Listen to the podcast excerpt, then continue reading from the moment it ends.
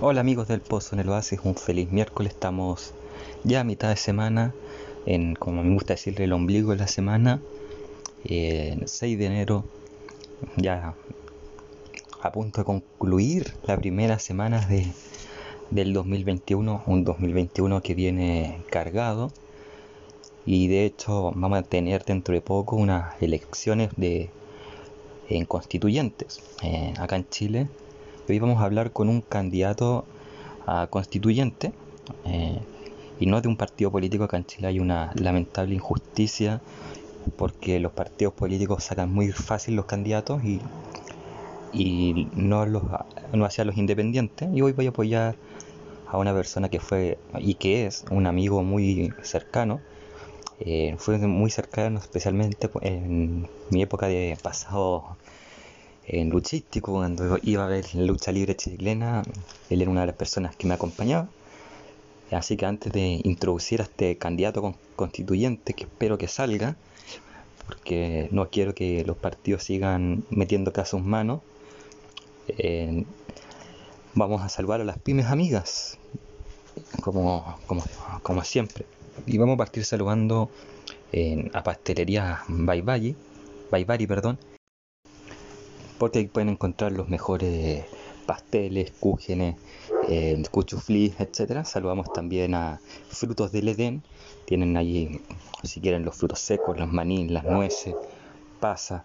También tienen miel, tienen ciertas semillas, así que hay huesas muy ricas para, para comer ahí.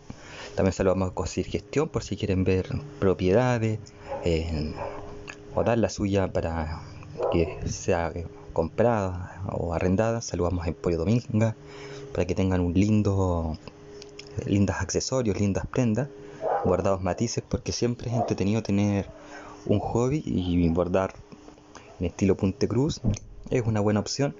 Saludamos a Soyay Styling, ahí las mejores pinturas para nuestras amigas y también champú, condicionadores, para ahí de todo saludamos a, tu, a Talutienda eh, para que personifiquen poleras, jockey, en gorro, en lo que ustedes quieran. Hay una buena opción es Talutienda y saludamos también a Trade Games. Los mejores Funko Pops se encuentran en Trade Games, así que pueden meterse a su Instagram eh, y pueden eh, pedirlo. Todos los lunes renuevan la lista, así que vean en Instagram eh, Trade Games. De hecho, eh, nuestro entrevistado de hoy, o la persona con la que vamos a conversar hoy, me prometió que con su primer sueldo de constituyente me iba a comprar un Funko. No, eso es broma, amigos, pero eh, vamos a darle la bienvenida a, Alex Flores. Él es. él es trabajador social, él trabajó mucho tiempo como trabajador social, o un buen tiempo como trabajador social, y como les dije es candidato constituyente para las comunas de La Florida, de Puente Alto, de Pirque, San José de Maipo y La Pintana. Vamos a hablar de su trabajo como trabajador social, cómo eligió esa carrera, pero vamos a, enfocar en su también decisión de ser constituyente y de forma independiente, que como dije hay que tener mucho valor, en, hay que ponerle mucho empeño porque la cosa es difícil para los que se lanzan independientes, yo los admiro y les mando una eh, mucha fuerza. Si hay alguien independiente que quiere eh, tener una conversación acá, puede escribir a Rod Pozo Oasis, perdón, pozo oasis pod, y podemos tener una conversación breve ahí para informar, informar lo que están proponiendo. Solamente los candidatos constituyentes independientes partimos con Alex Flores porque es amigo, pero si alguien está interesado en, en que se le apoye su candidatura como independiente, ofrezco un programa del podcast para, para eso. Así que si hay un constituyente independiente que está interesado, Pozo Oasis Pod arroba gmail.com. Recuerden que ahí también pueden mandar sus preguntas al profesor Matías Silva de Derecho Público y del proceso constituyente hasta el 10 de enero. Así que bueno, sin más preámbulos, saludamos a Alex. Hola Alex, ¿cómo estás? Hola Rodrigo, bien aquí eh, trabajando por, en varias cositas, agradecer tu, tu invitación y esperando que sea productivo para ambos esta conversación. Sí, yo espero lo mismo. Antes quiero corregir algo que dije en la introducción. Tú no eres candidato todavía, lo vas a hacer, estamos confiados en eso, pero por el momento eres el precandidato. Quería corregir eso que dije en la introducción. Y ya hecha esta fe de rata, eh, preséntate un poco para que la comunidad del Pozo en el Oasis te conozca. Bueno, Ah, saludos a todos los y las auditores, auditoras del, podcast. Eh, mi nombre es Alex Flores Espinosa, soy asistente social, trabajador social de, profesión. Eh, me considero un, luchador social, siempre he estado presente en, varias causas sociales. mi, decisión cuando adolescente de estudiar trabajo social también pasa, pasa por ahí. Tengo un pensamiento político desde muy chico, desde los 13, 14 años, e intenté darle también un cauce académico formativo.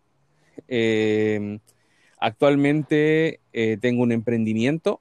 Eh, tal como lo dijo Rodrigo, estoy armando una precandidatura independiente a la convención constitucional y también hago pegas de, mi, de mi profesión, reemplazos, proyectos y cosas así. Eh, vivo en la comuna de La Florida y voy por el distrito 12, que es el que comprende a, a, esa comuna más La Pintana, Puente Alto, Pirque y San José de Maipo. Perfecto. Entonces ahí está la presentación. nosotros, como dije en la introducción, nos conocimos cuando íbamos a la lucha libre chilena. Muchos años ya. Espero que sea el ganador de, de esta lucha de recolectar firmas y luego el ganador de, de, la, de las elecciones y ser el constituyente del Distrito 12, como dijiste. En, eso estamos, gracias. y así lo esperamos también, junto con todos los independientes que, que quieran, y nuevamente hago el, la invitación a cualquier independiente del proceso constituyente, independiente del tinte político, de que se reúnan y, y, que me escriban y podamos a tener conversaciones para que se den a conocer, porque los independientes la tienen más cuesta arriba que los que van por un partido político. Sí, así es. Dicho eso, eh, vamos a primero a hablar de, lo de trabajo social, de, que fue lo que tú estudiaste, ¿verdad? Eh, ¿Dónde estudiaste primero que todo? ¿En qué instituto o universidad? Estudié en la Universidad de Valparaíso, pero en el campus Santiago. No, no me fui a, a Valparaíso. En ese tiempo era más alocado que ahora, bastante más. Eh, y, Valparaíso, su vida bohemia, yo, la, yo la, conocí fue, y para mí fue un riesgo, así que una de las decisiones maduras que tomé a temprana edad fue el quedarme en, Santiago porque quizás no hubiera terminado la carrera con las características que tenía en aquellos años. Perfecto. Una carrera, trabajador social, que no es tan conocida en el boca a boca. y si es conocida, generalmente es como muy caricaturizada, por decirlo de alguna manera. Entonces, la pregunta es, en realidad, ¿te costó encontrar algo cuando saliste? Porque quizás haya gente que, va a entrar a estudiar esa carrera o, que la está contemplando y quieren saber, ¿tendré alguna oportunidad si soy trabajador social? ¿Qué les puedes decir a esas personas que lo están pensando o que van a entrar a estudiar trabajo social? No les digas que no lo estudien o que se cambien de carrera, pero ¿qué les podrías decir? Como primer, como primer elemento, debo hacer la, distinción de que yo entré a estudiar ya hace harto tiempo. Yo entré a la universidad en el año 2004, ya 16 años atrás, si no me equivoco, mucho tiempo. Y salí en el 2009-2010 y ya hace 10 años. Y la situación ha cambiado bastante porque nosotros somos eh, laboralmente muy dependientes de las políticas públicas. Por tanto, dependiendo un poco del gobierno central que esté o de la administración municipal que esté en alguna comuna, es la cantidad de ofertas laborales que puedan, que puedan haber.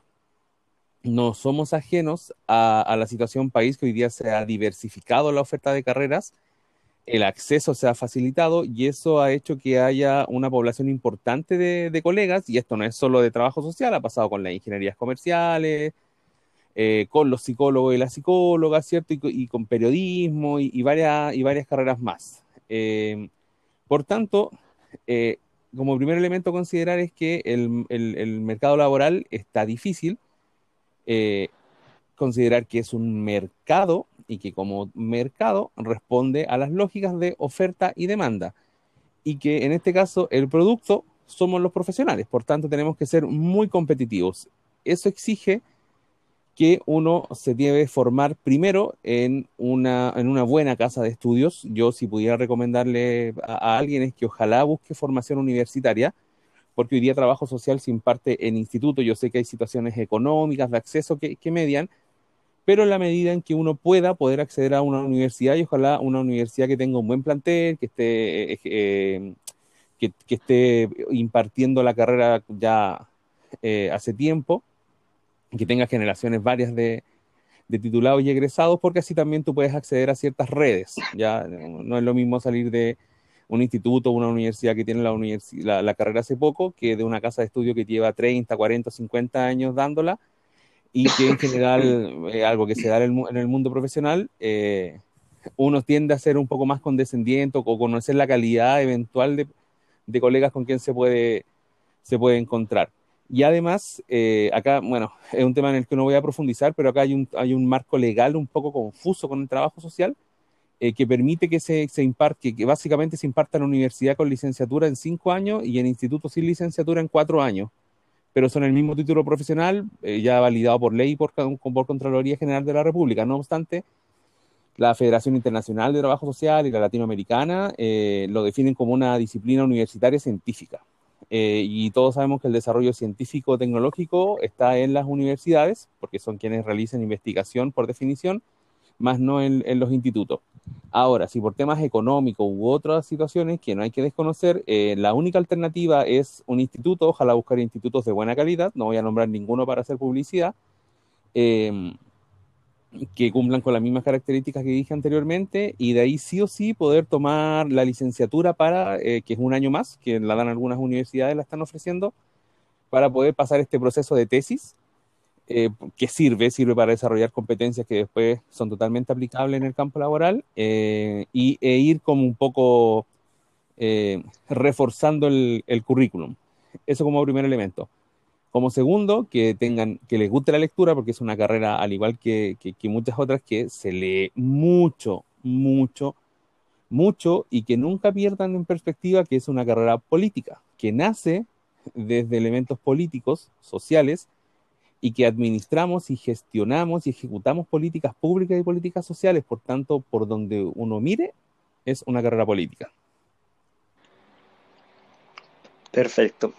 Me, respondiste prácticamente una pregunta que te iba a hacer más, más adelante cuando viéramos tu candidatura y que la vamos a retomar más, más adelante entonces ese punto de, de la política.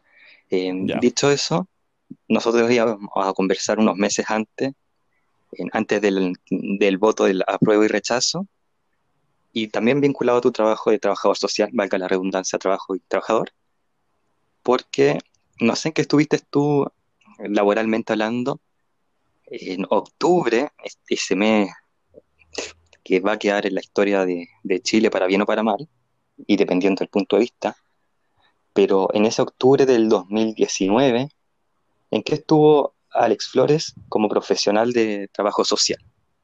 Y si nos puede hacer un paralelo de qué ocurrió, me disculpa, si nos puede hacer un paralelo de qué ocurrió en el antes y el después en ese rubro. O con la gente que tú accedías o, veías lo que ocurría. Mira, fue bien, fue bien eh, extraño y yo estuve trabajando en un consultorio, en un CESFAM, en Puente Alto, en, Bajos de Mena, en el Cardenal Raúl Silva Enrique se llama el CESFAM, y tenía este emprendimiento, eh, un, emprendimiento que está relacionado con mi disciplina también, y teníamos tres proyectos que los estábamos como avanzando ya, y que era bien seguro que, que, salieran. Por tanto, yo el 19 de septiembre, no, el 17 de septiembre hubo un, un, asado como de 18 en el departamento de uno de, los médicos del CESFAM. Y yo ahí ya ese era mi último día de trabajo porque yo había renunciado para dedicarme al emprendimiento. Pasa un mes, llega el estallido, estaba sin, sin trabajo formal y además, producto del estallido, no, no, no nos cortaron los proyectos en los que, que, en los que estábamos trabajando. Por tanto, me quedé eh, a brazo cruzado solo con unos poquitos ahorros que, que, tenía. Eh, pero eso también me permitió activarme más eh, desde, desde, el activismo político social, que a mí también es, algo que, que, me agrada, digamos que, que, lo he vivido desde muy pequeño. Y estuve laboral, o sea, profesionalmente, activándome con algunas redes, intentamos gestionar algunas cosas, desde colegios asistentes sociales, con algunas coordinadoras de colegas y, y, y estudiantes, y a la vez dándole toda una vuelta a lo que nosotros hacemos con, la, con, con la, una consultora la que tengo, de todo lo presencial, traspasarlo a virtual o remoto, lo cual también nos sirvió un poco cuando llega, llega el tema del, del, del COVID. Yo creo que disciplinarmente eh, fue como la demostración de que de la inequidad y la injusticia que, que, hay en este país. O sea, faltó un par de semanas donde quedara una, una toletole, por decirlo de alguna manera, y se desnudó, se desnudaron varias falencias desde los servicios públicos y desde la estructura un poco que tiene este, este país, porque los reclamos eran muy honestos, o sea, la gente salió con rabia, la gente salió eh, muy, fue como una catarsis, yo creo, donde la gente salió a, a, a romper después de que ya habían, a muchos le habían roto todo ya. Eh, y, y, la pega básicamente para los colegas con los que yo pude trabajar fue contener, pues, contener a la gente, eh, se, se, se, hubo una explosión en temas de, de, salud mental, se abrió, esa, se abrió esa puerta de decir, no estamos tan bien en este país, hay mucha gente que no está, que no está bien. Entonces también fue un poco un llamado de atención a, los, a varios colegas de decir, eh, aquí hay que hacer algo más que ejecutar, pues. tenemos que ver cómo también logramos influir en la generación de políticas públicas, no solo ejecutarlas. Se abrió un, una etapa a debatir, Sí, sí, sí, sí, totalmente. Era interesante, yo me acuerdo cuando íbamos a la lucha libre, eh, acá volviendo al pasado, hace ya, y sacábamos la cuenta antes de empezar el programa, que fueron en, desde el 2008 hasta el, incluso un poquito antes, hasta el 2013 más o menos. 2013 aproximadamente. Sí, de hecho, entre, entre, eh, ahí conocimos varias estrellas importantes, ahí como Rikichi, por ejemplo, me acuerdo que hay, hay una foto, una que foto con Rikichi, sí, sí. Sí, tenemos una eso foto fue en el con 2009. Rikichi. Yo todavía me acuerdo, eso fue en el 2009, yo me acuerdo perfecto. Sí, de aquello. 2009, mi segundo año de universidad que estábamos rezando para que no nos aplastara el hombre. Sí, gigante, Eh, yo, soy, yo soy gordo y grande y el tipo era, tenía dos veces mi cabeza, así. sí, creo que estaba sentado en dos sillones sin exagerar. Pero volviendo al tema, en- recuerdo que en las filas para ir a ver estos eventos de lucha libre, no los vamos a mencionar, pero porque no sé en qué estarán hace tiempo que no sé qué ha pasado con la lucha libre chilena, pero cuando hacíamos la fila yo recuerdo que muchas veces conversábamos de cosas políticas y yo te tiraba la talla de deberías ser alcalde o, o militar un partido y ahora estás en eso. Y, me impresiona porque, eh, claro, como tú dices, desde chico tuviste como esta visión o este, esta inquietud. Y se abrieron las puertas el 2019 con el estallido social o, el levantamiento de Chile. Y como tú dices, fue una catarsis. Es como en la gota que derramó el vaso, la, lo de que hayan subido la tarifa del Transantiago, pero no fue obviamente el único elemento. Y el que lo crea así es ciego, es sordo y mudo, como diría Shakira. En- y de hecho, les vamos a explicar un poco lo que ocurrió más o menos, porque nos, nos ven gente que no es chilena o que no vive en Chile, Ah, perfecto. aunque quizás lo, lo han visto en las noticias, que estamos hablando de un estallido social o un levantamiento social Una que ocurrió en. Chile en octubre, una revuelta, y que fue porque durante el 2018 más o menos, o un poco antes, se empezaron a conocer ciertas irregularidades, en- muy similar, y ayer vi el documental eh, Rompan Todos, que está en Netflix, muy similar a lo que ocurrió con Argentina, con Carlos Menem, que se prometía siempre un futuro esplendor acá en Chile, y después se, se demostró que el futuro esplendor era para los que estaban al mando.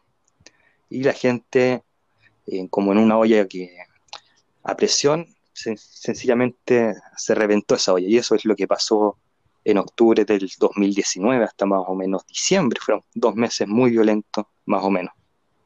¿Cierto? No, no sé si hay algo que agregar ahí.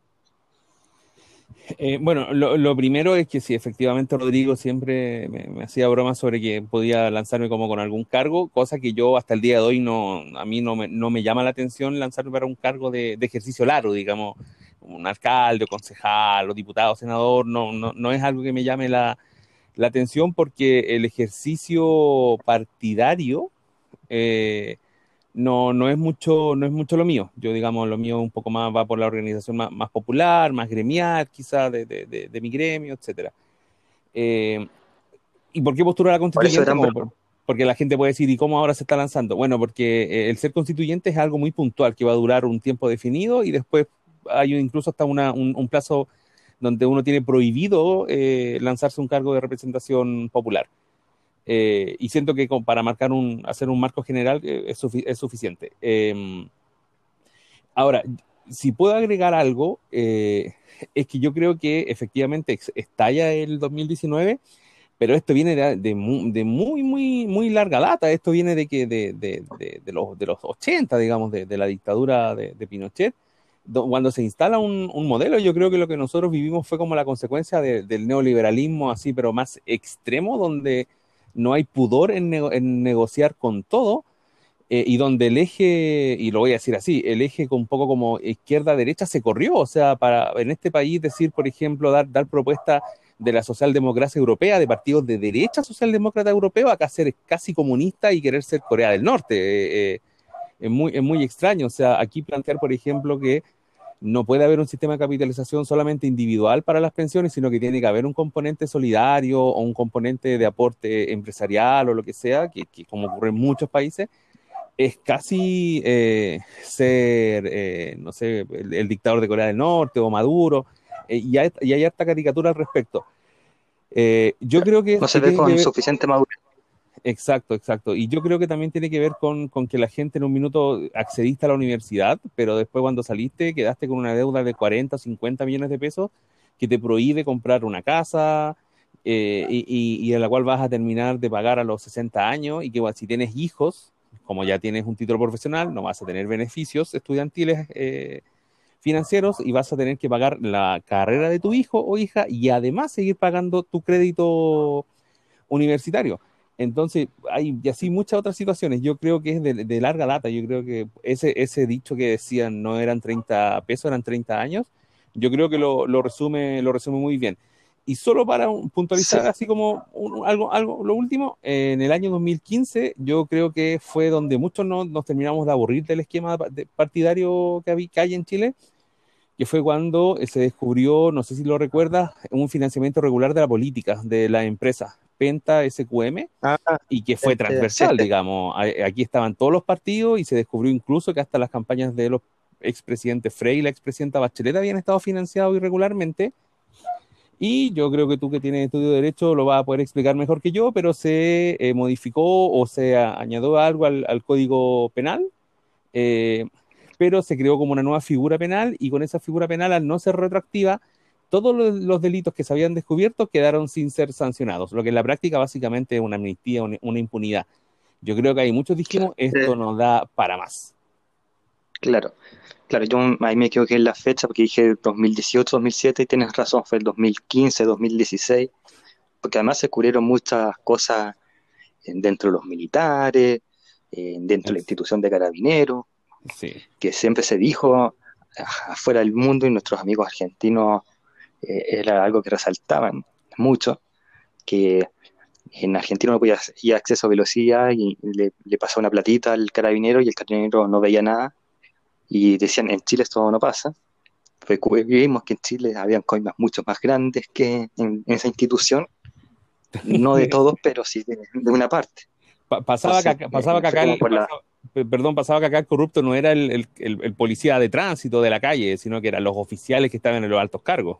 Claro, los, altos mandos. Entonces Chile siempre dijo que era el jaguar de Latinoamérica, pero en verdad era un gatito que se pintaba la, la, las manchitas negras. Sí, así tal cual. No era un jaguar, era, tal cual como los otros países, a nivel, como tú dices, que se aliaron sin asco con empresas, con agrupaciones, y recibieron una clase de ética. Y una persona que no está en el poder, o que no, no hubiese sido senador o diputado, la clase de ética la tiene, pero dentro de, la cárcel. No, te comí los cinco años y dentro de la cárcel y fue nomás. Claro, y ahí tenía, yo dije lo de la clase de ética dentro de la, de la cárcel de forma irónica. Entonces, claro, eso fue la gota, eh, los 20 pesos de eh, fue la gota que derramó el vaso, pero esto se arrastra hace 30 años y fue más visible ya 2015, 2016, como tú bien dijiste. Sí. Entonces ahora ya entremos a tierra eh, de precandidatura, pero antes vamos a tomar un tema que habíamos dejado en suspenso. Cuando dijiste el trabajo social me ayudó, estoy parafraseando, el trabajo social me ayudó a darme cuenta de cosas o meterme más en la política. Y también cuando aconsejaste a los futuros colegas tuyos eh, de van a meterse en la política o van a ver en esquemas políticos, cosas así. Sí. ¿En qué, qué herramientas puede entregar un trabajador social estamos acá ya poniendo en el panorama que juntaste las firmas y eres oficialmente candidato para estas cinco comunas. Después vamos a hablar también un poco de estas cinco comunas, pero eres candidato ahora. Estoy poniendo en un ejercicio simulado, candidato ahora.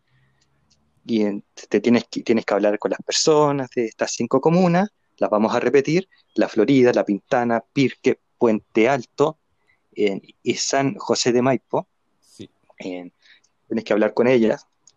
Después más tarde vas a hablar con ellas en los minutos que tú tengas, pero eh, pues supongamos que estas personas te pregunta, tú eres trabajador social, ¿qué me puede ofrecer usted, trabajador social, para asegurarme derechos que yo quiero y obligaciones que yo necesito hacer para el Estado?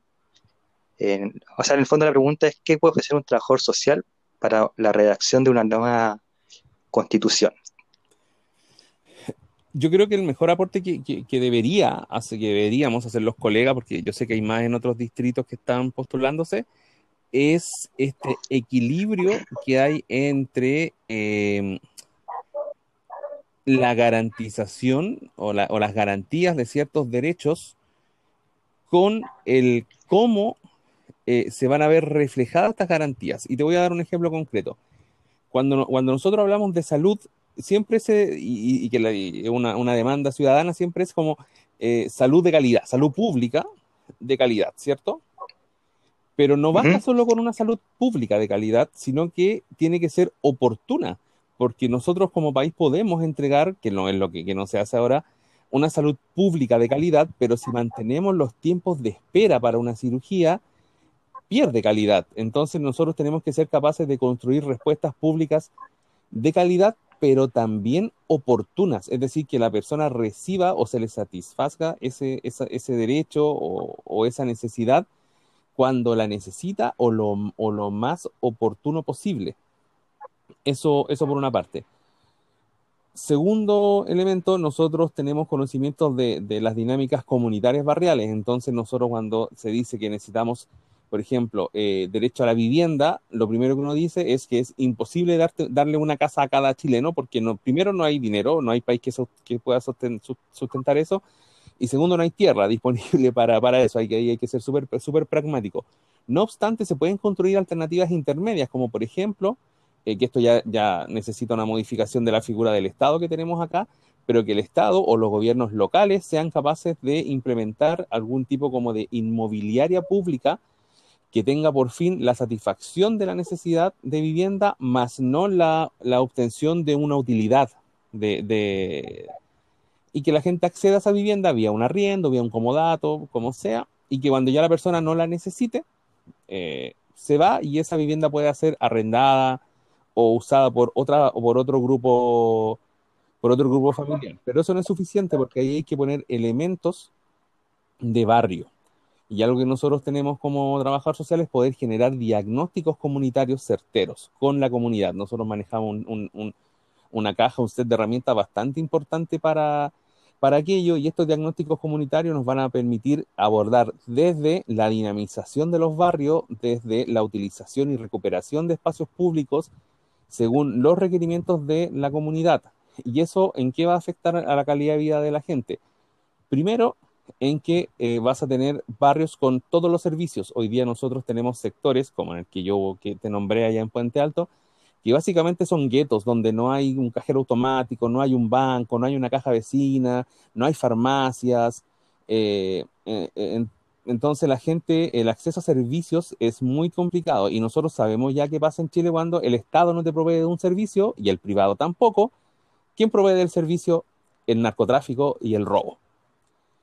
Si nosotros somos capaces de instalar esas eh, visiones sociales en una constitución, vamos a ser capaces de poner una semilla que pues obviamente se tiene que ver reforzada con las, las próximas leyes post nueva constitución, si es que, esta se genera así. Eh, o las leyes que sirvan, perdón, así como bien cortito para, para corregir de inmediato, las leyes que están actualmente vigentes y que no se contraigan con la nueva constitución. Exactamente. Entonces yo, yo creo que, que, la mayor riqueza es que nosotros tenemos el componente de conocimiento, de, no absoluto, aquí hay muchos otros otros otras disciplinas que están en la calle, eh, nosotros tenemos el conocimiento de, de, situaciones, de dinámicas barriales, sociales, familiares, eh, y también tenemos un conocimiento técnico, científico, de que, que el, método propio del trabajo social, para poder incorporar esos elementos y enriquecer a, a, a la, enriquecer la redacción de la nueva constitución, porque aquí hay que ser claro, o sea, hoy día lo que nosotros necesitamos es una constitución lo más diversa, eh, posible eh, y que dé respuestas adecuadas a las necesidades que tenemos hoy en día como sociedad. Y, si, y, profundizando más, por ejemplo, hay, para poder dar otro ejemplo, eh, yo creo que es necesario eh, que quede así explícitamente en la Constitución que el Estado va a ser el responsable de, de garantizar la protección y, los derechos de infancia más que ratificar como la convención como tal, sino que quede como muy explícito que es el Estado el garante de, los derechos y el responsable de la prevención y la restitución y reparación de derechos, de derechos vulnerados, porque hoy día eso en, la práctica brilla por, por, su ausencia y, eso, y en eso también trabajadores sociales y otros profesionales, psicólogos, psicólogas, terapeutas ocupacionales, etcétera, yo creo que también tenemos mucho que aportar desde nuestros conocimientos eh, con la gente que, con la que hemos trabajado, pero también con el respaldo técnico que tenemos. Claro, no sea el trabajador social, en este caso tú, tienen un peso en experiencia también. Quería comentar lo de salud porque yo viví dos situaciones solo para cerrar, yo me acuerdo muy bien cuando un profe nos, nos, dijo así como que eh, lo ideal del, del, trabajo social es que tuviéramos como un, un equilibrio entre la, la, teoría y la praxis, es decir, tener un bagaje técnico adecuado, pero que sin práctica no iba a hacer nada y que nuestra práctica sin el conocimiento técnico tampoco iba a hacer nada. Entonces yo creo que ese es el, eso punto de inflexión. Eso en toda carrera. En, hay, hay, dos cosas que quiero rescatar, o hay muchas, pero dos que quiero apoyar, porque yo estaba muy vinculado con el área de salud, porque el 2016 me atropellaron y si no fuese por una clínica privada, o yo hubiese perdido la pierna, o sea, si hubiese estado en un servicio público como el que se ve en las noticias, hubiera perdido la pierna porque como tú dijiste al principio, hay que hacer unas horas que muchas veces son no de meses, sino que de años para que te operen. Yo tenía que operarme esa misma noche, entonces eh, ahí uno tiene que dar gracias a Dios.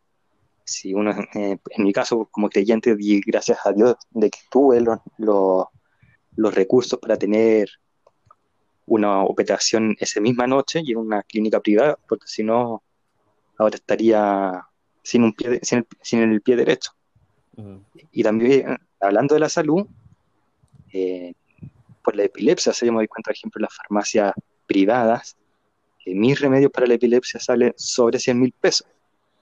Y si no existiera, por ejemplo, la Liga Chilena de la Epilepsia, que es una institución pública, que me, baja el 45%, yo no sé qué sería ahora, cómo estaría tomando remedios o cuántas crisis hubiese tenido a lo largo del tiempo.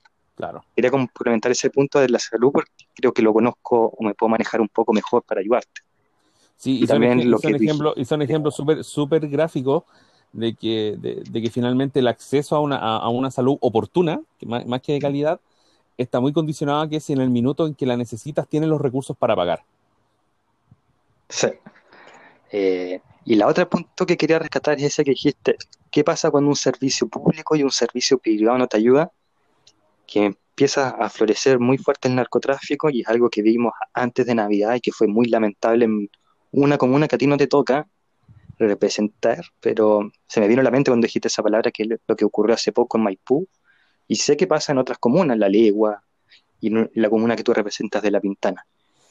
Entonces, como, dato, yo, vivo, en la Florida, pero vivo en el límite con La Pintana. Yo vivo a una cuadra de, de, de, La Pintana y el sector donde yo crecí, donde estoy, que es el mismo donde estoy viviendo actualmente, un, eh, un sector pues, como que lo que la mayoría de la gente podría decir flight, aquí sonaron los fuegos artificiales toda la noche, aquí llega la cocaína a, la población y hay balazos, fuegos artificiales, no al nivel que puede haber en, otros lados, pero existe. Claro, entonces ahí hay otro ejemplo, estoy hablando de cosas que ocurrieron no hace años o hace meses, ocurrió hace cuánto, lo de Maipú hace dos semanas. Dos semanas, sí. Más o menos. Entonces estamos viendo que ya el sector público y el sector privado no están cumpliendo un rol. Hay un principio en la Constitución, que no sé si seguirá o no, eh, que es el principio de subsidiariedad. Siempre se me enreda la lengua y los profesores me molestan mucho. de constitucional, que es un principio que si el privado puede, el Estado tiene que hacerse, entre comillas, a un lado para que el privado lo desarrolle, pero si un privado no puede, o no hay ningún privado que pueda ni quiera, el Estado tiene que suplementarlo. Y, es un principio que, que es muy bonito en la letra, por decirlo de alguna manera, pero como hemos visto, sobre todo lo que vimos hace dos semanas y en el caso de Maipú, no se cumplió ni por si acaso. No, no, no, y, esto viene pasando de, mucho tiempo. Yo tuve la oportunidad de entrar en el 2010 a trabajar a, La Pintana, eh, además con adolescentes en conflicto con la justicia. Eh, y me tocó recorrer eh, hartos lados, Santo Tomás, el Castillo, si te escucha gente de la zona sur de Santiago, eh, quizás quizá les, va, les va a sonar. Y ya en aquellos tiempos habían como indicadores incipientes de que el narcotráfico se estaba haciendo cargo de las necesidades de la gente, ya porque el Estado no estaba llegando y a los privados no les interesa porque el privado, si no es bajo preceptos filantrópicos, no va a llegar a hacer cosas a sectores de alta vulnerabilidad. Em, claro. Porque el principio de, a mí también, yo también me como una, una I con la palabra, así que también la tengo que decir muy concentrado. El principio de subsidiariedad em, eh, promueve aquello, promueve que eh, sí, el privado lo puede hacer, pero lo hace porque va a obtener una, ganancia. Entonces, en sectores precarizados, donde eh, los sueldos son bajos, eh, lo más privado que va a tener va a ser el almacén del barrio, un supermercado pequeño, una botillería, eh, digamos, pequeños emprendimientos más, más asociados a, a la familia o a las personas, más que un, supermercado grande o, una clínica, por ejemplo, no, no, no se va a ir a instalar en aquellos sectores. Entonces, cuando tú ves que las familias están sin trabajo o no les alcanza y necesitan mandar a los niños al colegio, y tienen que decidir entre comprarles cuadernos a uno o al otro, llega el narcotraficante y le va a decir, oye, no te preocupes, yo compro los cuadernos, eh, pero después esos favores obviamente se tienen que, devolver, ya sea quedándote callado, ya sea escondiendo droga, ya sea si quedaste cesante, empezar a hacer pequeños trabajitos, traficando esto, todo otro. Y eso es algo que se empezó a ver hace mucho tiempo, lo que hoy día se habla como la narcocultura. Eh, ya habían indicadores hace 10 años fácil de que esto estaba pasando. Y me, y me agarro de lo, que tú señalaste antes, pero como estábamos un poco engrupidos como sociedad con el tema del, de ser el jaguar, ¿cierto? Y como el ejemplo latinoamericano y estos 20 mil dólares per cápita que, macro, que macroeconómicamente podemos hablar, eh, ese tipo de, debate se, no estaba. Hoy día recién se está dando, pero cuando ya el tema se nos está, está salido de las manos, o sea, hoy día hay 800.000 armas, según reconoció el gobierno, que están en manos de, los delincuentes, eh, y ya como que estamos un poco, no, no sabemos qué hacer. Entonces no hay como una mirada preventiva y yo también creo que el principio de subsidiariedad tiene que, estar, tiene que eliminarse de, la Constitución porque ya vimos las consecuencias que, generó. ¿Sabes qué? Voy a complementarlo, quizás suene de loco, lo voy a complementar con una serie chilena que me encanta, que fue del 2013-2014, que es El Reemplazante. Creo que es una de las mejores series chilenas que ha salido el último tiempo.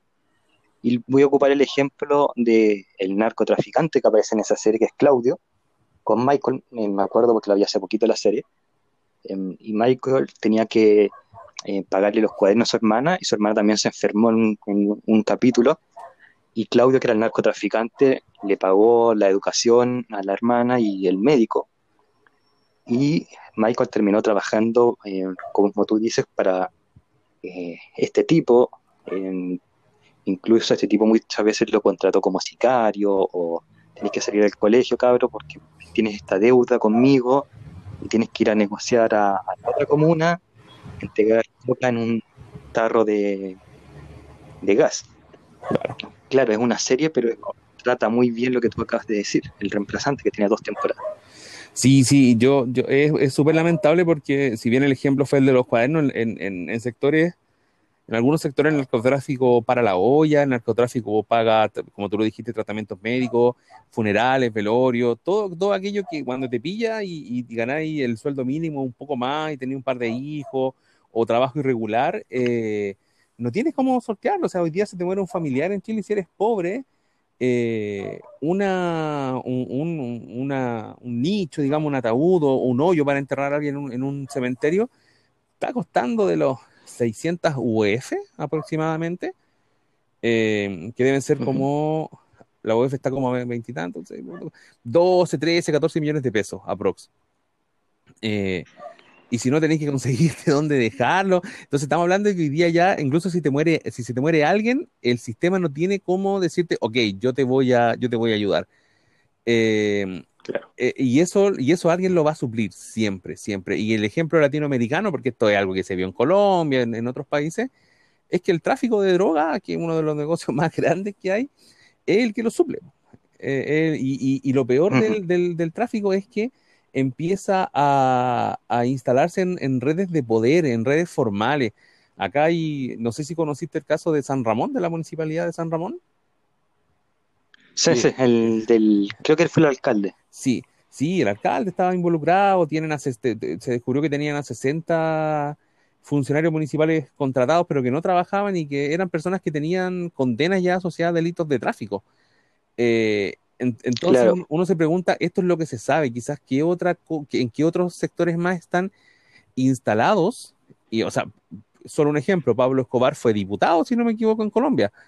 Eh, entonces yo creo que, que, que, hay que algo, algo tenemos que lograr hacer con esta nueva constitución y algo también de lo que a mí me mueve, porque no yo trabajé con, chicos que a los 8 años, 9 años habían empezado a consumir pasta, entonces cuando uno habla de tráfico, uno cree que es como el, tipo que está vendiendo la, papelina a, a, otro adulto que va y le compra. Y no, son tipos que no tienen escrúpulos en venderle a un chico de 10 años, de 11 años, pasta base, que, de cocaína, lo que sea, eh, es como es el, es el nivel, entonces es muy terrible y, no le estamos tomando el peso, yo creo. Qué bueno que aclaraste que es pasta base porque quizá un amigo puede estar escuchando esto mientras come un, un ravioli, un gnocchi y decir, yo también estoy comiendo pasta.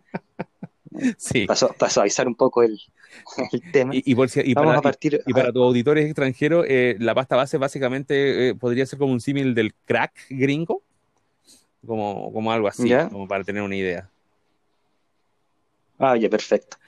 Eh, vamos a partir ahora como con temas de la constitución de, del 80.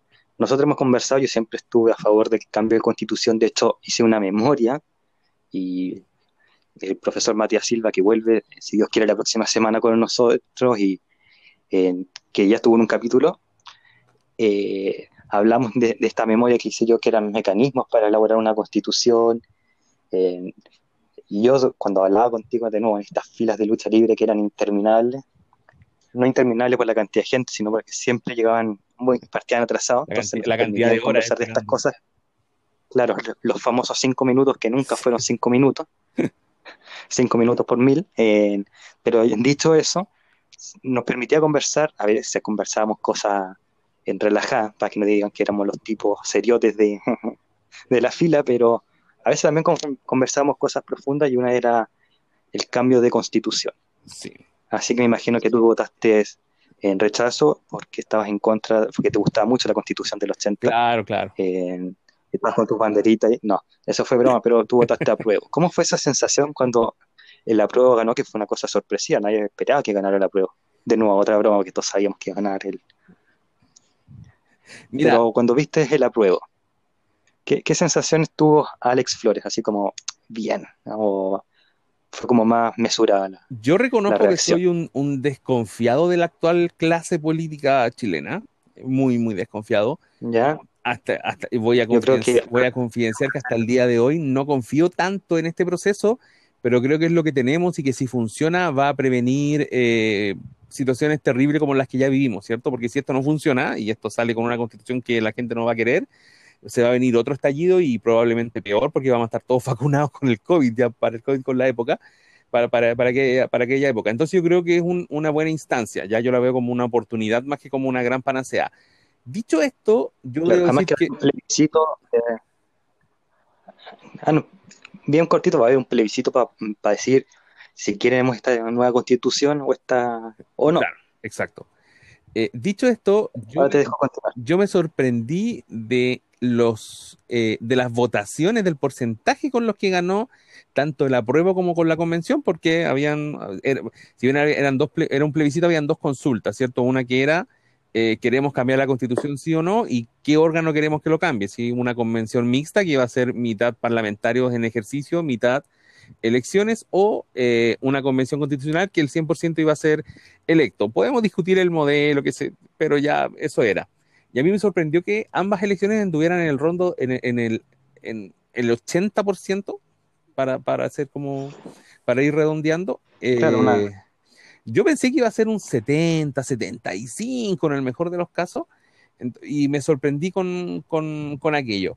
Y no, yo, como tú lo dijiste ya, tampoco fue una gran sorpresa de que ganara la prueba, pero sí me sorprendió el, el tema si salía a celebrar, no, no, salía a celebrar porque estaba fuera de Santiago, estaba en, en, Los Vilos y viajé solo para votar, porque yo voto acá en el distrito de la Florida, estaba haciendo un reemplazo en, un, en postas rurales, que es como consultorio en sectores rurales, em, y me tuve que devolver, entonces llegué tarde y me perdí, digamos, toda la celebración de la prueba, tanto acá en Santiago que como en Los Vilos, así que no no tuve la oportunidad de, celebrar, pero me, me fui escuchando la radio en el bus y claro, era como esa sensación de decir, bien, bien, bien, con los improperios de celebración que uno, utiliza. Eh, decir, ya. Como cuando Chile ganó la Copa América. Tal cual. Y, fue decir, ya, esto lo que se viene va ya cada vez eh, va a ser más grande, cada vez, y, también consciente de que eh, los espacios de poder van a hacer todo lo que se pueda para mantener el status quo, para que así como cambiemos todo para que nada cambie, y que es lo que estamos viendo ahora. Eh, y también consciente de que eso iba a tener que ser, pues íbamos a tener que estar también como ciudadanía muy atentos a que estos, estos contextos, estos grupos de poder eh, no, no intervinieran tanto en el proceso que venía después. Yo creo que fue como esa dualidad, ¿cierto? De bien ganamos, pero esto, esto no es el fin, esto, esto es el primer paso solamente. Claro. De hecho, ganó la convención constituyente, pero tiene, es una convención constituyente de nombre, de cuerpo, pero parece que de alma es más mixta porque están todos renunciando a sus puestos de diputados y senadores para tirarse acá a este proceso como candidato. Sí. para completar un poco la, la, paradoja de que nadie cree en la clase política y parece que vaya que es cierto. Sí. pasemos a otra materia, ¿te parece? ¿Has leído un poco de la constitución actual, la del 80 me refiero?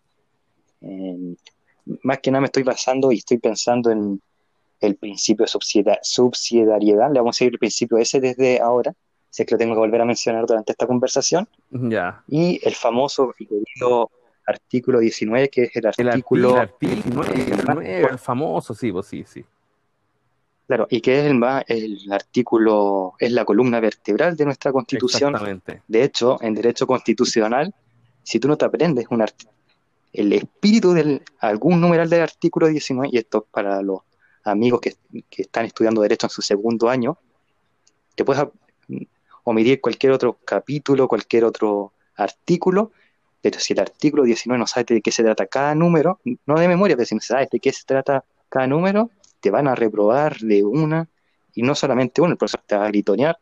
Así que, eh, ojo a los que quieran entrar a estudiar Derecho Constitucional, artículo 19, al derecho y al revés. Dicho eso, ¿te leíste el artículo 19? Sí, sí, sí, sí, sí, sí lo leí, sí lo leí. De hecho, tuve que estudiar alguna, algunas cosas. Tengo un par de amigos ahí, abogados, leguleyos, estudiantes, algunos de, derecho que, que también me, ayudaron. Pero claro, sí, pues yo creo que, como tú lo decías, el capítulo 3 eh, de, de, los derechos y deberes constitucionales, yo creo que, como tú lo dijiste, es la columna vertebral de. y que ahí va a estar, yo creo que va a estar gran parte de la discusión de la convención, va a estar ahí. Sí, eh, por eso te quería preguntar del artículo 19, porque acá hay mucha gente que nos escucha, que tiene su pyme, de hecho tuviste la introducción que nosotros tenemos ocho pymes que nos están apoyando, las saludamos. Eh, también hay mucha gente cristiana que nos sigue y a mí me dio mucha vergüenza ajena ver las campañas evangélicas de la prueba y el rechazo cuando la Biblia nos invita, y les quiero decir a mis hermanos cristianos, la Biblia nos invita a no meternos en estas cosas. Opinar, sí, pero hacer campañas públicas nunca nos han dicho que sí y que lo peor de los daños, y pueden revisar los libros de historia, es cuando la iglesia se une al, Estado. Lo vimos en la Inquisición. Dicho eso, en hay mucha gente que está... A mí igual medio lata porque así como te conozco a ti, tengo amigos de, todos los credos eh, religiosos, y, claro, ver a estos tipos dice, ¡ay! pero que decían unas cosas horribles, así como que casi que votar por el rechazo. Me acuerdo perfectamente que salió un tipo un día y dijo que votar por el rechazo era como votar por el diablo. Algo, quizás lo estoy parafraseando, no fue textual, pero yo dije, pero eh, no puedo creer que esta sea la campaña, por favor.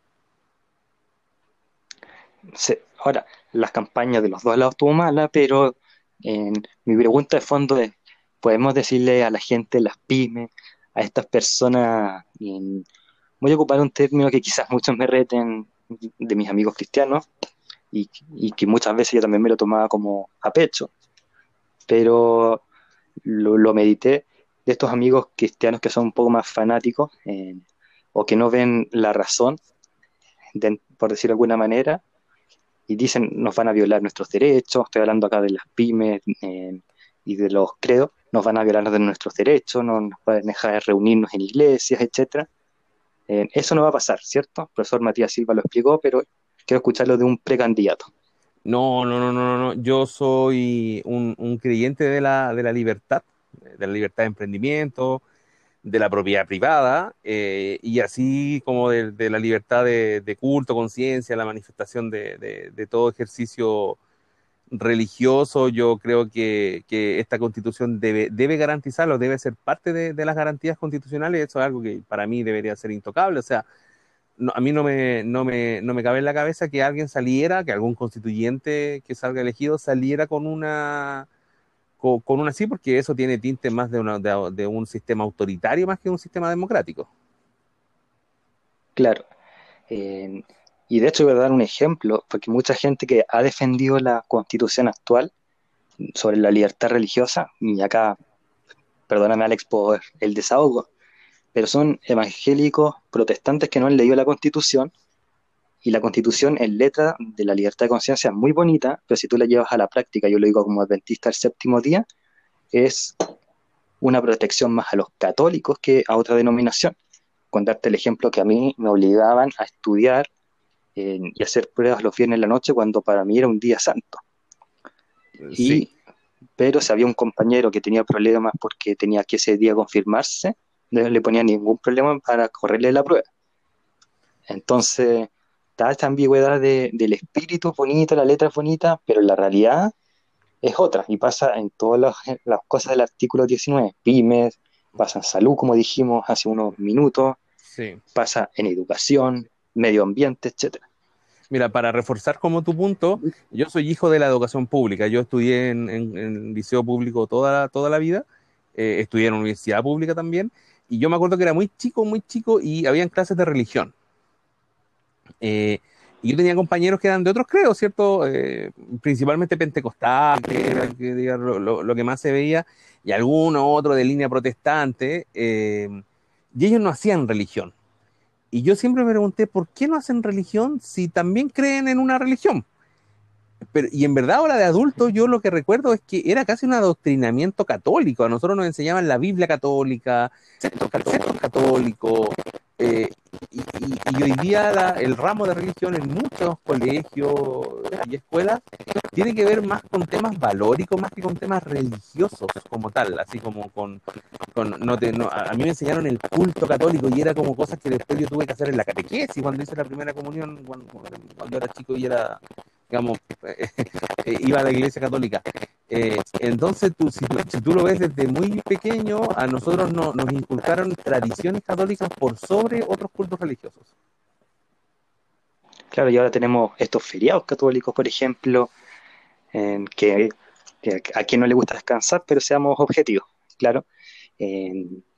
dicho eso, y la libertad de conciencia no es solamente el ámbito religioso. Libertad de conciencia, que es la que está en, la constitución, es que un joven quiere decir, ¿sabes qué, mamá? Eh, no, me siento hombre, soy mujer. Yo, sé que ahora sí me van a pelear todas las, denominaciones cristianas, pero tenemos que reconocer ese grupo, que fue lo que dijo el profesor Matías Silva hace unos meses. Porque la libertad de conciencia, quiero decir, libertad de conciencia, libertad religiosa. Y no es así, libertad de conciencia es libertad de pensamiento. Sí. Y, yo creo que hay rosa también como terminar ese quizás hay rosa también con otro derecho que es como la libertad personal y la seguridad individual también. Yo creo que quien es ejemplo también, está como está relacionado, están relacionados ambos, ambos derechos. Claro. Ahora, tú dices que vas a respetar el artículo 19, que y, esperas que todos los constituyentes así lo hagan. Hay que modificar cosas, claro está claro, algunas letras, pero hay que modificar cosas que son importantes, hay que conservar otras. Estamos hablando de que la hoja de cero, o sea, la hoja en blanco que muchos estigmatizaron también, no es tan así porque hay cosas que van a permanecer. Y eso hay que dejarlo eh, claro. Pablo, que es un escritor bíblico, dice, retener lo bueno y sacar lo malo, y eso es lo que hay que hacer la constitución, pero tampoco que sea una modificación, sino que es una nueva constitución, quizá el artículo 19 estoy inventando, no sea el 19, sea el número 5, estoy, estoy inventando nuevamente, y van a haber otros cambios, por ejemplo, en, yo espero que no exista más el principio de subsidiariedad, y no solamente porque no lo puedo pronunciar bien, sino que eh, quita oportunidades en pero si seamos honestos, también es porque no lo puedo pronunciar bien. Eh, también, y acá vamos a hacer algunas preguntas porque fueron los principales motores para cambiar constitución. Sistema binominal, el sistema nuevo, que no me acuerdo cómo se llama en este minuto, para ti, ¿funciona o no funciona? El nuevo sistema, el que vino después del binominal. El de Hunt. O Don't.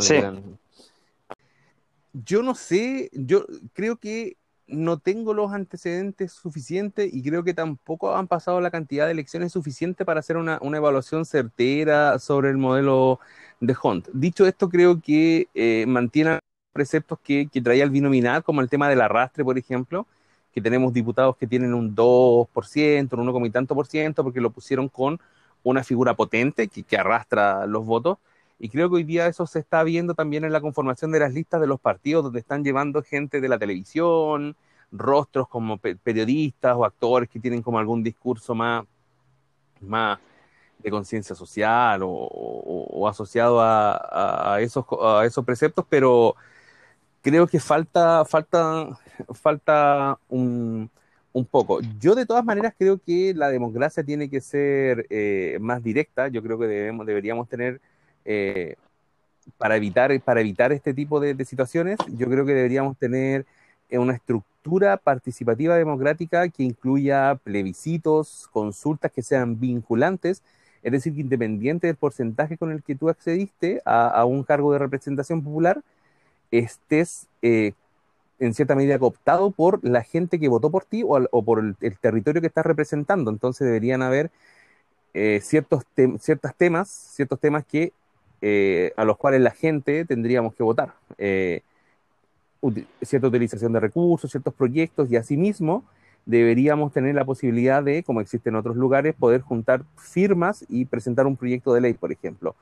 Porque así la discusión la podríamos trasladar de cómo hacemos un país más democrático, más que qué sistemas vamos a tener para que nos representen y, finalmente para delegar una responsabilidad, porque hoy día, independiente del, del modelo, el espíritu de la, de la democracia chilena es una delegación de responsabilidad. Yo voto cada 3, 4 años y me olvido de mi vida democrática participativa porque hay otra persona que lo va a hacer por mí. Y creo que eso ha conllevado a la situación, el país que hoy día tenemos también. Y pasa en Estados Unidos, que se hacen, que se recolectan firmas online y tienen un peso. A diferencia en Chile que se hacen eh, firmas, firmas online como para vote, para que se para que, los, para que en el Congreso entre tal proyecto, estas típicas campañas online, y mucha gente firma pensando que de esa forma va a llegar eh, su proyectito que firmaron para que sea, sea debatible, pero en verdad, seamos honestos, los, los congresistas lo, lo, ven y dicen, ah, mira, se me acabó el confort, y que es la realidad, porque no, no, están obligados a revisarlo, no lo van a revisar tampoco. Y lo, peor que a veces uno firma, y lo peor que a veces uno firma por causas en la calle y apareciste militando en un partido al otro día. Que fue lo que ocurrió hace muchos años y por eso se tuvo que reiniciar el refichaje. partido, claro. En otra pregunta así como rápido. ¿Cuánto tiempo debería un presidente estar a cargo de un país? ¿Cuatro es muy poco? seis, eh, para mí seis. ¿Seis? Como antes. Seis. Sí, sí, como sí. Sí, e, e, incluso yo creo que debería existir, aquí eh, yo creo que algunos me van a colgar, pero yo creo que debería existir la posibilidad de una reelección, pero solo una. Yo creo que dos periodos es 12 años es más que suficiente para ejecutar un proyecto político. Sí, de hecho yo iba a decir cinco con reelección. Ya, estamos por ahí. lo podemos debatir en, otro capítulo quizá. ya después de, de que seas el miembro del TC, del TC, perdón, del, que es la pregunta que viene es el TC, del, de esta constituyente. Ahí quizás lo debatamos para que tengas los puntos de vista, pero ya en privado. TC, Tribunal Constitucional. Eh, todos los países desarrollados tienen tribunal constitucional, pero acá en Chile es una tercera cámara con exceso de poder. ¿Estás de acuerdo o no estás de acuerdo? ¿Con que exista un tribunal constitucional? No, si estás de acuerdo. Porque todos los países, francamente, ya tienen tribunal constitucional, pero ¿estás de acuerdo con las atribuciones que tiene acá en Chile?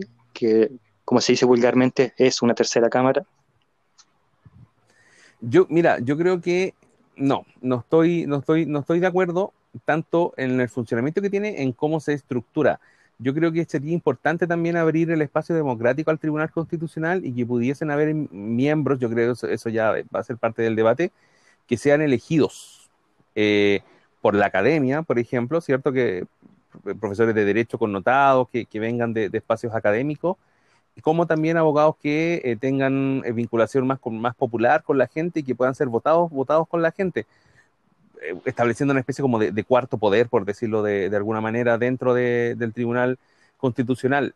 Y yo creo que eso acercaría más esta visión como que el Tribunal Constitucional es algo lejano, una tercera cámara, donde la gente no tiene acceso además. Eh, yo creo que sentándose, pensando en, la estructura que va a tener, podríamos sentarnos a conversar en cuáles son las atribuciones que, le vamos a otorgar. Perfecto. una pregunta más, más breve eh, para antes de, ir a, la, a tus llamados, pero ahora, ¿cómo crees que son las relaciones y cómo deberían ser las relaciones de Chile con el extranjero? tanto en materia de tratado internacional, por ejemplo, que la constitución actual no, establece la importancia de un tratado internacional. Estoy hablando de que hay una eterna discusión entre si el tratado es más importante que la constitución o es al revés. ¿Qué crees tú o crees que se debería tocar ese tema en la constitución? entendiendo que Chile es el único país o uno de los pocos países que no trata ese tema.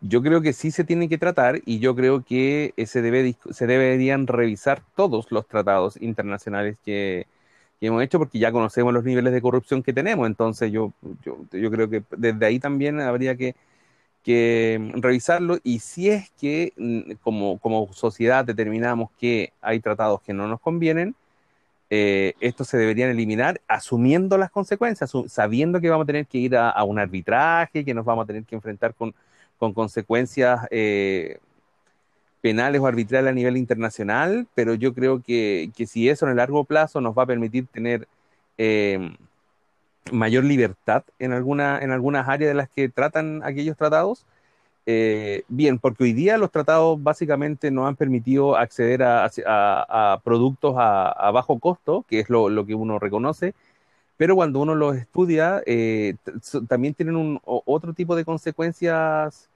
eh, para la sociedad chilena. Y ejemplo es el TPP, por ejemplo, que, está, que hasta hoy hace, hace un, buen tiempo, que básicamente, que en caso de ser aprobado como tal como está, eh, obliga al Estado a hacerse cargo, lo voy a decir en, coloquialmente, un poco como hacerse cargo de casi las pérdidas que puedan tener las inversiones extranjeras en, en, Chile. Entonces yo creo que también es, necesario darle una revisión a, todos los tratados que, hemos, que hemos firmado, sobre todo, sobre todo los comerciales.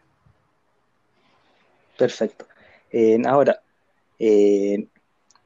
escaños reservados, ¿de acuerdo favor o en contra? Caños reservados para los pueblos originarios. Mira, voy a ir más allá. Yo soy un creyente de el por, la cantidad de habitantes que tenemos eh, del Congreso unicameral, pero de que la Cámara que quede sea más amplia de lo que hoy conocemos para poder incorporar a ciertas, eh, lo que se llaman como minorías, que para mí no lo son, pero eh, a ciertos grupos que hoy están o subrepresentados o que no tienen representación. Eh, hoy día yo creo que la lógica territorial es importante, pero también hay una lógica que hay ciertos temas que son más transversales y que tienen que ver con la diversidad presente en Chile, sobre todo la multicultural y la eh, sexual y de género. Yo creo que deberíamos darnos una, una, una conversación. Yo no, no, soy experto en el tema, tan experto en el tema multicultural, pero sí yo creo que es necesario poder ver cómo nosotros le vamos a dar cabida a aquellas necesidades. Y de hecho, para ir más lejos, sí, yo creo que hay que reconocer que nosotros hoy somos un Estado plurinacional, que, que o sea, la, nación mapuche, la nación aymara tienen otras costumbres, otro idioma, otro lenguaje, y que están un poco incorporadas a la fuerza o de facto en, en, el, estado de, en el Estado de Chile y en las costumbres, las costumbres chilenas. Tan así que tenemos un baile nacional que se llama la cueca, pero que en el norte no lo bailan y en muchos sectores del, del sur tampoco. Es bueno saber eso porque yo para la cueca era un cero a la izquierda, a la derecha, al medio y para todos lados porque yo soy más tieso que, y acá se me va a caer el carnet, que Ronnie Tans. para, la gente de Chile va, a entender. te, saltaste una pregunta que te, iba a preguntar después de esto en Congreso unicameral o bicameral. dijiste unicameral, así que ya esa respuesta está está respondida. Extranjeros en Chile.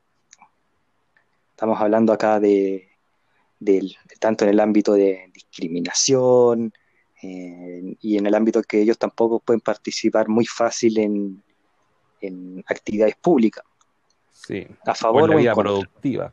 No, no, mira, yo soy, yo soy un, un, hippie en esas cosas. Eh, yo, yo creo que así como tengo muchas muchos, muchas amistades que se han ido a, buscar la vida al extranjero, yo creo que, que, nosotros deberíamos darle la oportunidad a extranjeros que sobre todo que la están pasando mal en, en, su, en sus países, a que puedan venir, pero entregarle las facilidades para que ellos se sumen, tal como lo dije hace un rato, a la vida productiva, porque si no son un grupo de riesgo, y vuelvo a un punto inicial, que finalmente estos grupos de riesgo cuando no trabajan necesitan plata, ¿dónde se van a ir a meter? Al delito. Em, claro.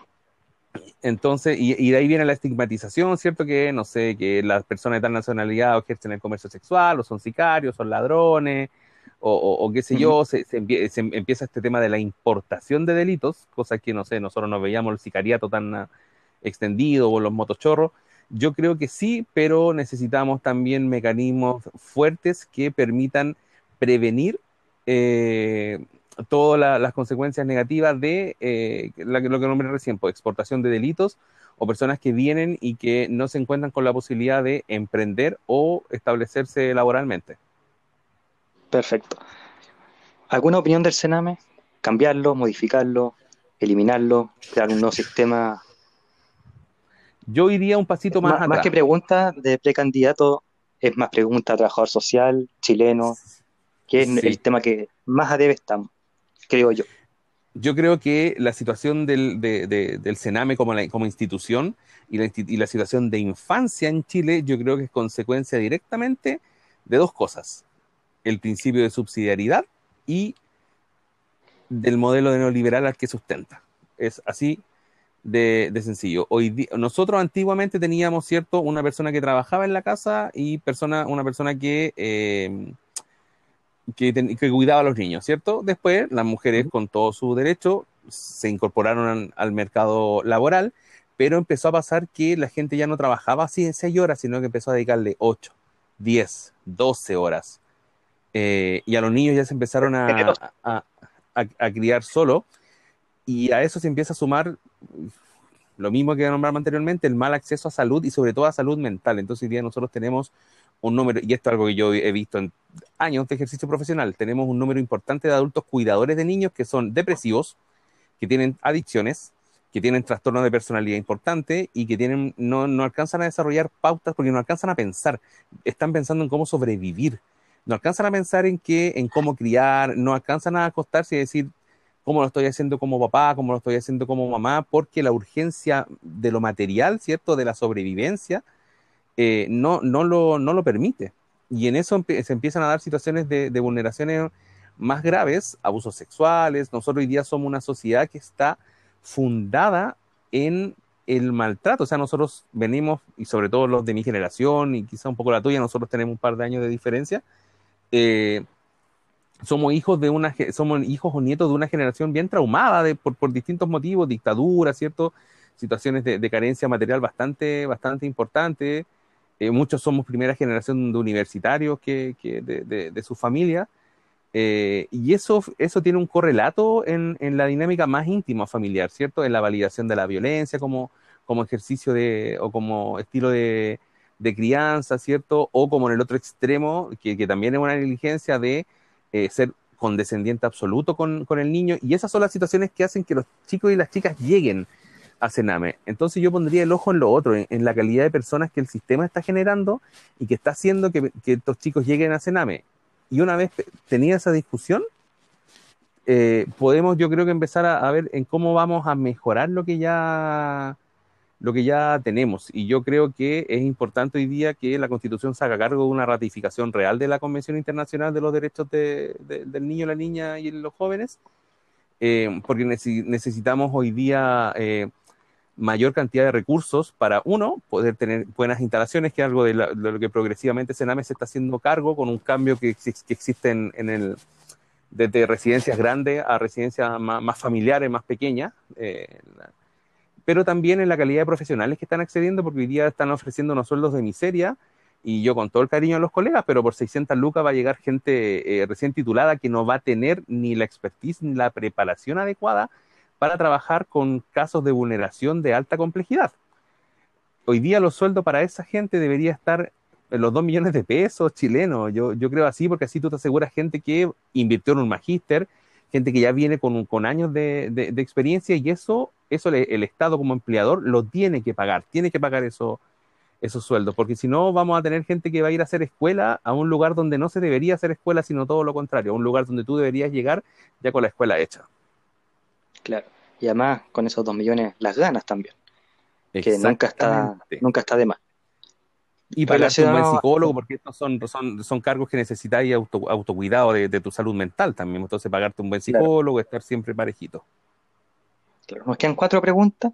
Y una de esas, que es la que te voy a hacer a continuación, está relacionada al Sename, pero al otro extremo. Si ahora estamos hablando de los niños, quiero que ahora hablemos de la tercera edad, que es otro sector que ha sido vulnerado por Chile. Abandonadísimo. Olvidadísimo. olvidadísimo. Si uno va incluso a una pensión de adulto mayor de prestigio y de lujo ve falencia. Y estamos hablando de una pensión, o sea, de una pensión de un, lugar de retiro senior, cinco estrellas, es malo. Imagínense uno que ya de por sí lamentablemente es malo. Y a eso hay que sumarle la FP, que es un sistema que de lo que tú trabajaste durante toda tu vida vas a recibir y vas a ver el 2%, 3% al mes. Y vas a terminar más endeudado que ganando. ¿Qué podemos hacer con esas personas de tercera edad? Que yo, creo que, voy a... que, el menor.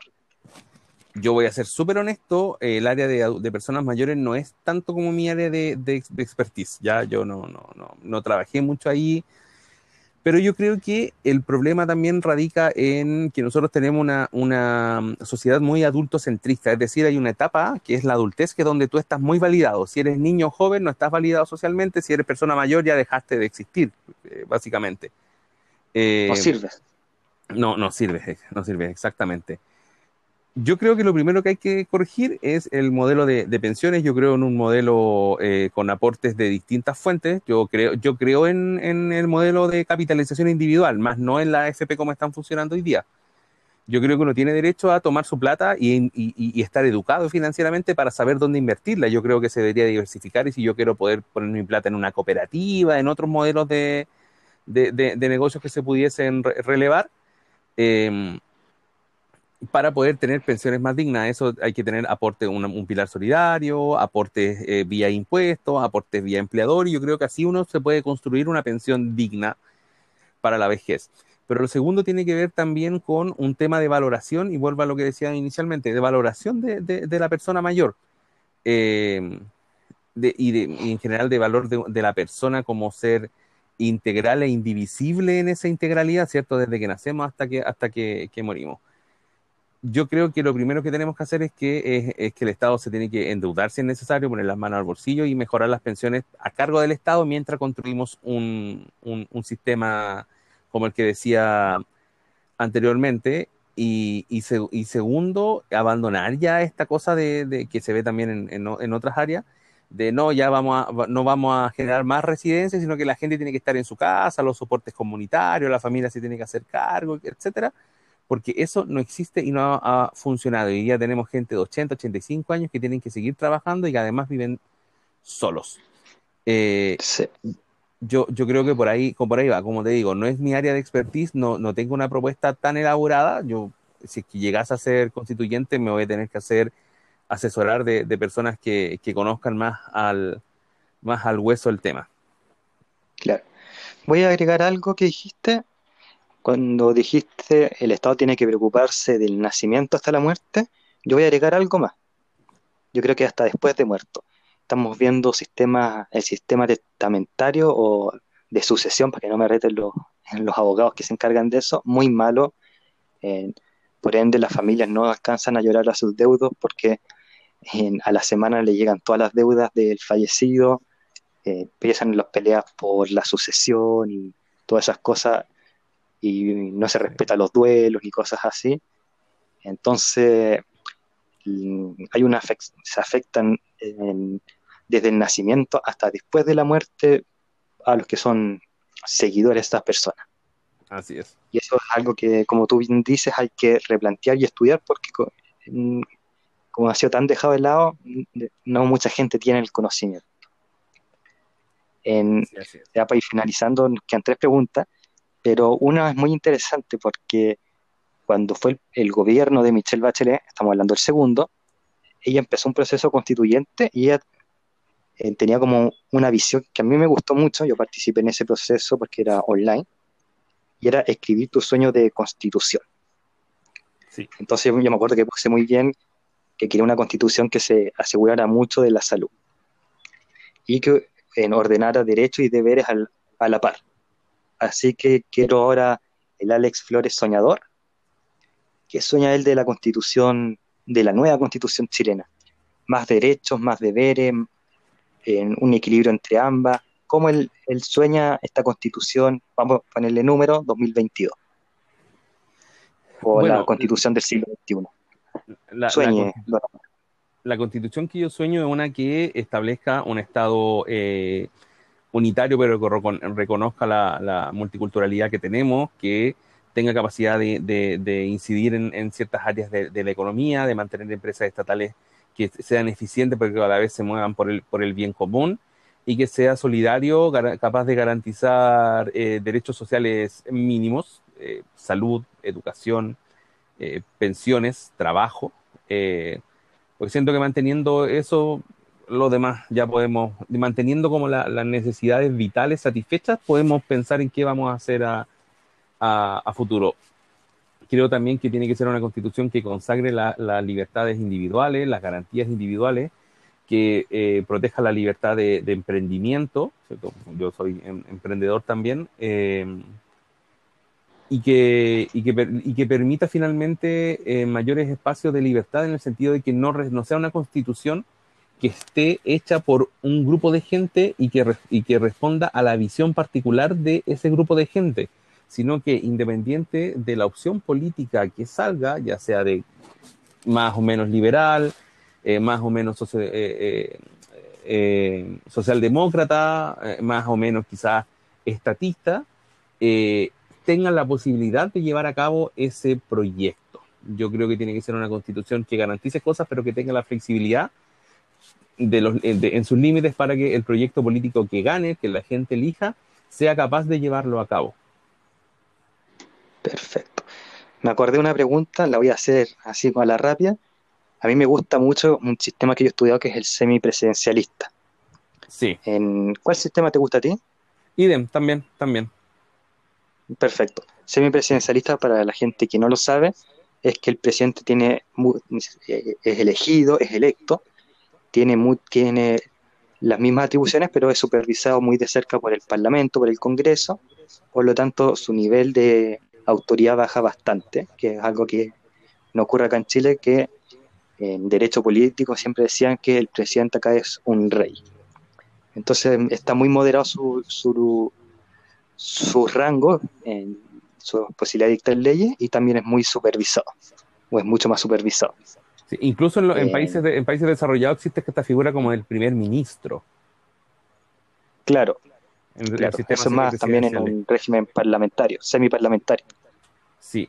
Aunque también está claro en un semipresidencial. Sí, la diferencia es que en el semipresidencial el primer ministro es electo por el presidente y en el semiparlamentario por el parlamento. El parlamento, exacto. Sí, yo, yo eh, también, también, también comparto, yo creo que no puede, el presidente no puede ser responsable de tanta iniciativa exclusiva, es demasiado poder concentrado ahí. Claro. Y al final, a mí yo soy fanático de Historia de Chile, yo creo que tú recuerdas que fui ayudante de Historia de Chile. Sí si seguimos con este sistema presidencialista y se ha advertido en las últimas semanas, vamos, va a ocurrir lo que ocurrió con Balmaceda. Y, Dios quiera que no ocurra porque fue una guerra civil bastante dura. Si alguien busca historia de Chile en 1891, se va a dar cuenta el nivel de, de muertos que hubieron en Chile y esperemos que nunca más se ocurra eso, ni tampoco lo del 73. para ir, para ir concluyendo. Dale. Ah, no, dilo, dilo. No, iba a decir solamente que desde mi punto de vista también como este, estos sistemas tan presidencialistas son un incentivo perverso al caudillismo también, a, a la aparición de una figura en el que la, que la gente cree que va a solucionar todo cuando no es así. Claro, buen aporte también. ahora estás en un proceso de firma, que no sé hasta cuándo es, creo que es hasta finales de enero, si no me equivoco. No, hasta el lunes, el lunes ya se tienen que inscribir las listas. Perfecto te voy a dar el tiempo entonces para que les hable hasta cinco comunas. ¿Por qué tienen que firmar la campaña de Alex? si firman, es que han comprometido automáticamente que tienen que votar por ti o eso es un mito. No, es un mito. Eh, bueno, saludar a la gente de la Florida, Puente Alto, La Pintana, Pirque, San José de Maipo que, están escuchando. Eh, yo soy un criado y acá en, en, el distrito, vivió en la Florida en Puente, trabajaba en Puente Alto y en La Pintana, así que eh, conozco, conozco el sector. ¿Por qué firmar por mí? Porque, bueno, tal como ya lo escucharon, conozco el terreno, conozco las necesidades de la gente, tengo el conocimiento técnico para poder hacer los aportes que la Constitución eh, requiere junto con lo, con lo, que puedan hacer las otras personas que puedan salir electas. Em, tengo eh, las ganas de, hacerlo, no me interesa apernarme a un puesto ni volver a, lanzarme como, como, candidato porque mi, mi, mis proyectos son otros, mis proyectos tienen que ver con, con mi emprendimiento y con otras cosas, así que no, no pretendo hacer de esto una, una carrera política, sino que netamente poder incidir en un, en, un país que nos proteja, en un país que nos quiera, en un país que, en una sociedad que, que nos cuidemos entre todos y todas. Voy por un estado, un, como les decía, voy por un estado pseudoempresario, solidario, eficiente, que garantice derechos, que proteja a la, niñez y a nuestras juventudes, pero que también nos permita mayores espacios de participación, de democracia y de incidencia directa en el desarrollo y los, en los proyectos de, del país. Firmar es súper fácil, patrocinantes.cervel.cl, es gratis, no implica nada más, no van a quedar inscritos o inscritas en partido político alguno. Y a nosotros, a los independientes, nos ayuda mucho, mucho, mucho porque tenemos la cancha súper dispareja. Los independientes que están, que van por cupos de partidos políticos no tienen que tener firma. A nosotros, que yo voy en lista, por ejemplo, no, no nos piden eh, mil, al menos acá en el distrito 1934 firmas, nos faltan cerca de, 500, así que estamos cerca de la meta, así que les pido, si quieren conocer a la lista en la que, en la que voy, pueden entrar a fifvotafeliz.cl slash candidatos, y si no les gusto yo, ojalá que les guste algún otro de la lista, porque todo suma para poder completar la meta que, pide que pide Cervel. Si quieren conocer más de mis propuestas, mis reflexiones, ideas, pueden visitar mi Instagram, que es Alex Constituyente-de 12, mi fanpage de Facebook que es Alex Flores E, precandidato constituyente. Y nada, agradecido de, que me hayan escuchado, voy a quedar atento a todos los comentarios que me puedan hacer en las redes, las consultas. Y nada, ojalá que nos apoyen, que me patrocinen, porque tenemos muchas ganas de poder incidir para cambiar para mejor este país. Eh, nos queda una última pregunta pero esta pregunta es íntima de Alex Flores con los con las personas. No, pero es, íntima en el sentido de, que pongámonos que en el caso que ya, y espero que sea así, lo digo de corazón, no solamente porque eh, eh, salí, fuimos a ver lucha libre y entre otras cosas, pero em, quiero que ahora te pongas en el lugar que juntaste las firmas, ya no eres precandidato, eres el candidato oficial del Distrito 12 entonces, íntimamente, te voy a dar dos, tres minutos para que le hables a la gente de la Florida, a la gente de Puente Alto, de Pirque, de San José de Maipo y de La Pintana. lamentablemente Puente Alto y La Pintana les mando un abrazo porque son em, comunas muy estigmatizadas, pero a esas cinco comunas quiero que el candidato, ya no precandidato, el candidato Alex Flores, hable con esas cinco comunas de forma íntima, de por qué tienen que ponerte ahora, no como candidato, sino que el constituyente de esas cinco comunas. Dos, tres minutos. Si es menos, puede ser, pero dos, tres minutos yo creo que es lo ideal.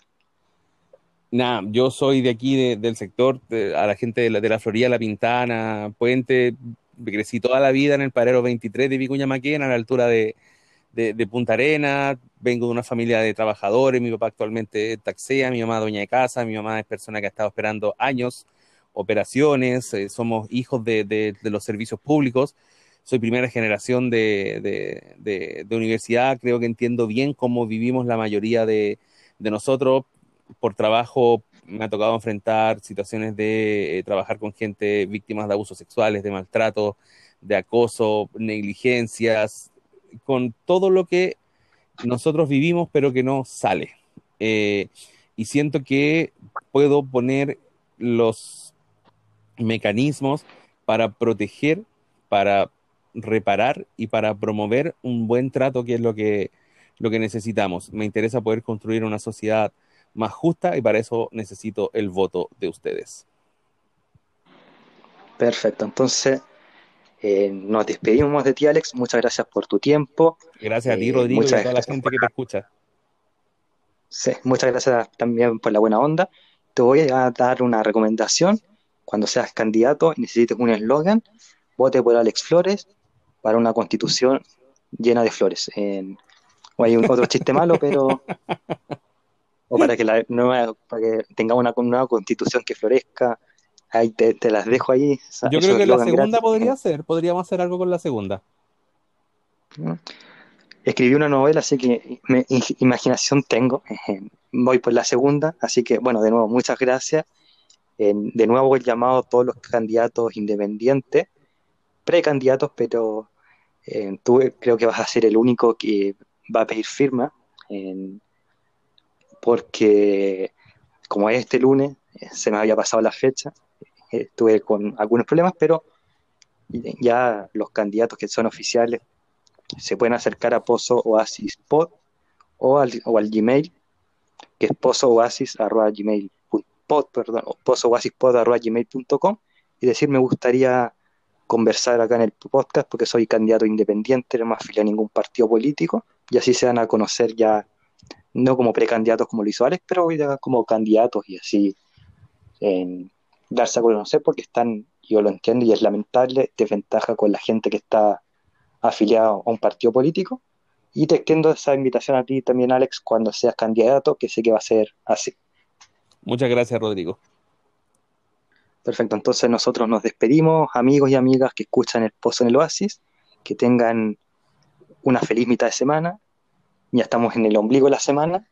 Y eso, nos vemos eh, hasta el viernes si Dios quiere.